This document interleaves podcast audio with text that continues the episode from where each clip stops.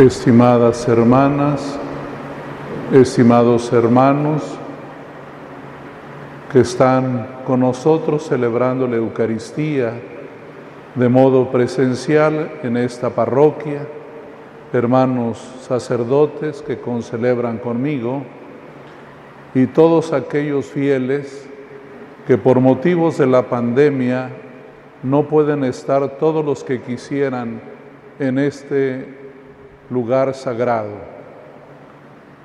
Como quiera, entramos en comunión con ustedes y ustedes también con nosotros. Reciban desde esta iglesia parroquial una bendición y mucho cariño de parte de su iglesia. Queremos poner en nuestra intención de la Eucaristía. Primero, la memoria de San Pío X, el apóstol de la Eucaristía. Él quiso que los niños tuvieran la oportunidad de comulgar y por eso bajó la edad para que uno pudiera comulgar más pequeño. Un servidor hice la primera comunión antes de cumplir los seis años. Alguien me dirá, ¿y por qué ahora en el nuevo proyecto de pastoral se pide que sea posterior la recepción de la comunión. Es por la situación que viven nuestras familias. Es necesario que sus niños, sus niñas, se preparen. El ambiente no es favorable para la fe.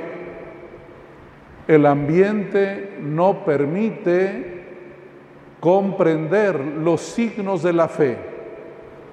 Por eso, aproximadamente entre siete, ocho, nueve años, ahora se recibe la primera comunión.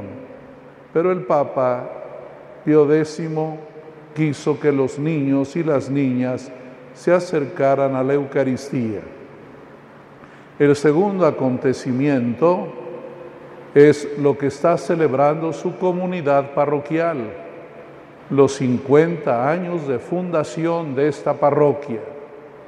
Le damos gracias a Dios porque durante 50 años se ha proclamado desde este lugar el Evangelio, desde este lugar muchos fieles de ahora y de antes recibieron las gracias de los sacramentos y también porque desde este lugar se difunde el amor al prójimo. El tercer acontecimiento es la fiesta que celebramos. Ya desde las seis de la tarde comienza la fiesta de mañana. Estamos ya celebrando desde ahora a María Reina la Virgen María Reina. Quiero decir una palabrita sobre María Reina. Ella es reina al estilo de Jesús Rey. ¿Y cómo es Cristo Rey? Él mismo dijo, mi reino no es de este mundo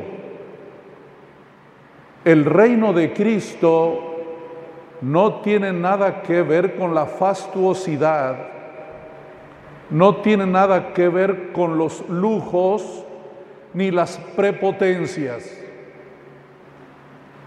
Cristo es rey porque es servidor de todos. Cristo es rey porque muere en la cruz. Ese es su trono. Y cuando proclamamos que María es reina, lo hacemos en el mismo sentido. Ella no es reina de joyas ni de vestidos lujosos, no es reina de fiestas y banquetes. Ella es reina como su Hijo Jesús. En el servicio, ella misma dijo, he aquí la esclava del Señor. Ese es el reinado de María, desde abajo, como esclava, como servidora.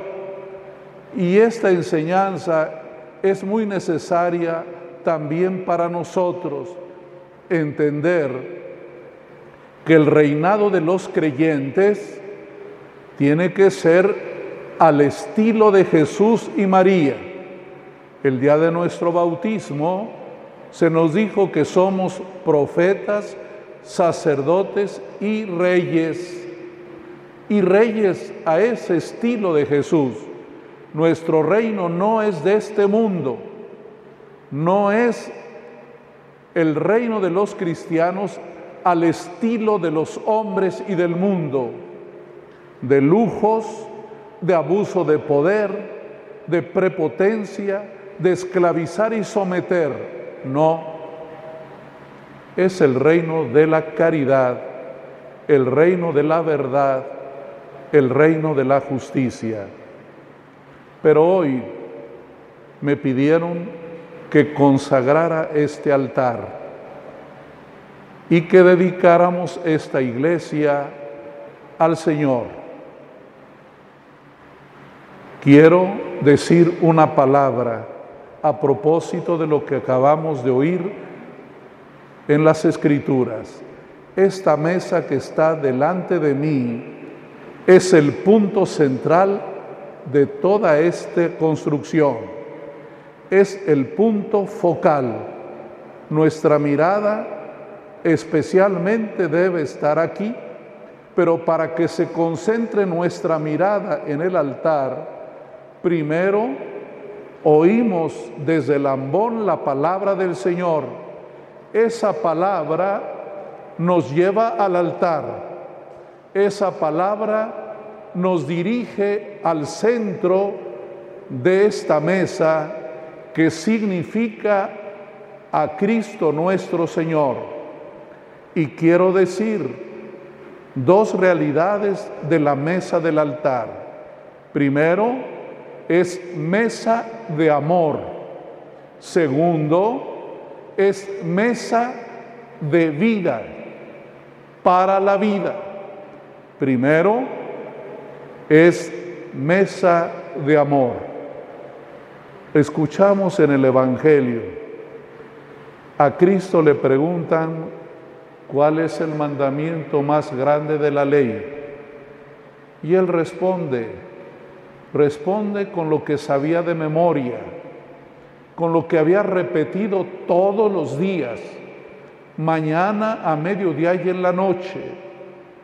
Un buen judío repite estas palabras, el Shema, escucha Israel, el Señor es nuestro Dios, es el único Señor.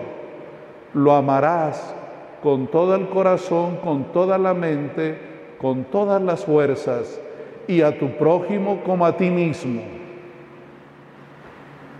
En este altar se concentra todo ese amor, del amor de Dios por nosotros y de nuestro amor a Él. Es vínculo de caridad. El altar es vínculo de caridad une a los fieles en torno a Cristo. Por eso, el que viene a misa tiene que venir con espíritu de comunión. Si yo estoy enojado, no debo venir a la misa.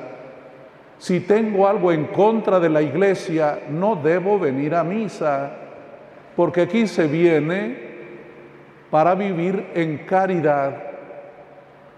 En una ocasión,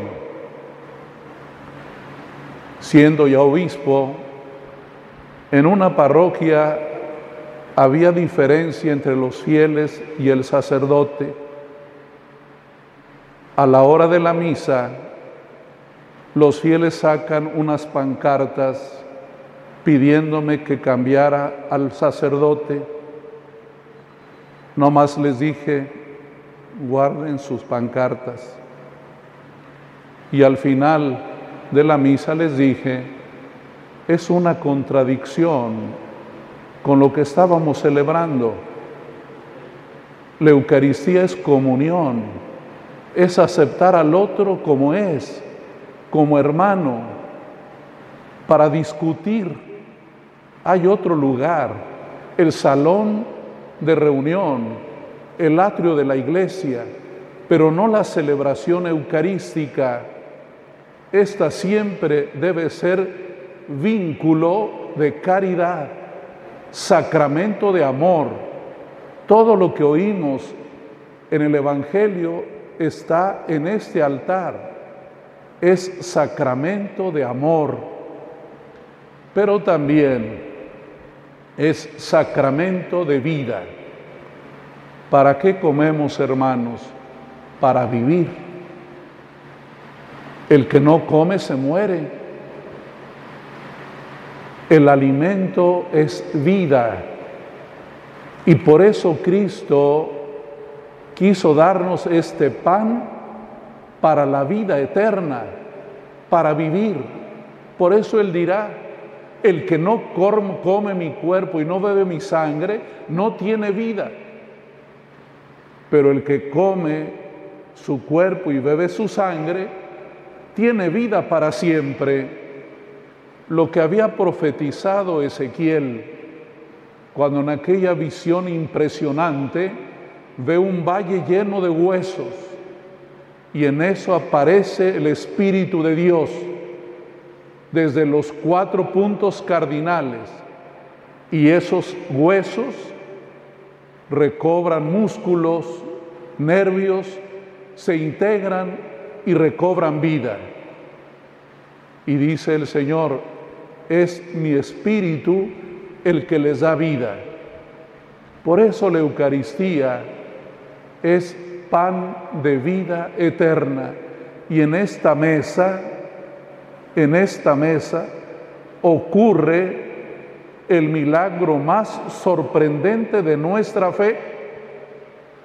Increíble, como un pan y un poco de vino, por la fuerza del Espíritu Santo y por las palabras del sacerdote, se convierten en el cuerpo y la sangre de Cristo. Es un milagro sorprendente y todo ocurre en esta mesa. Por eso el altar es el punto más importante de esta iglesia. Se le respeta porque aquí ponemos en él los manteles para que sea signo del banquete pascual hermanas y hermanos, les invito a tomar muy a pecho la Eucaristía. Este recinto, este templo, existe por el altar. Por eso las iglesias católicas no son auditorios. Estos no son auditorios. Porque este es un comedor es un comedor, porque es sacramento de comunión y es sacramento para que tengamos vida. Por eso respetamos nuestra iglesia y cuando llevamos el cuerpo de Cristo y lo guardamos en el sagrario, es viático para los enfermos y para los moribundos y también para nuestra adoración, para decirle al Señor qué grande eres, que permaneces con nosotros. Quiero animarlos para que como parroquia, al llegar a estos 50 años de vida pastoral, vuelvan conscientemente a poner en el centro de todo la Eucaristía. Es el centro de todo el sacerdote, el obispo, existimos por la Eucaristía. Si no fuera por la Eucaristía seríamos pastores de un rato, de un discurso, de un sermón, ¿no? Somos para la Eucaristía. Para eso fuimos ordenados sacerdotes, por este motivo. Claro que para que la Eucaristía quede en realce, tenemos que catequizar, tenemos que predicar, formar, promover la caridad, porque esta mesa se alarga hasta sus casas. Esta mesa es señal de otras dos mesas, la del cielo, en el banquete final, por eso decimos, ven Señor Jesús, Maránata, esta mesa nos habla del banquete del cielo, pero también, no lo olviden, esta mesa nos habla de otra mesa donde a veces falta la comida la mesa de los pobres. Por eso, nadie que viene a la Eucaristía es indiferente a los que no tienen que comer. Tenemos que recuperar el sentido de la ofrenda de la Eucaristía. Por eso dice el ritual que cuando venimos con las ofrendas no traigamos cosas simbólicas, un letrerito o no sé qué, una macetita, eso lo podemos hacer en una catequesis. Aquí no. Hay que traer de ofrenda comida. Comida para el que tiene hambre. Comida para el que no tiene que comer. Porque esta mesa nos tiene que recordar siempre las otras dos mesas. La mesa del cielo y la mesa de los pobres donde no hay comida. Que el Señor los ayude a todos ustedes, los que están aquí conmigo, a ustedes en sus hogares, a darle gracias a Dios por la belleza de la mesa eucarística, mesa de amor y mesa para la vida. Que Dios los bendiga.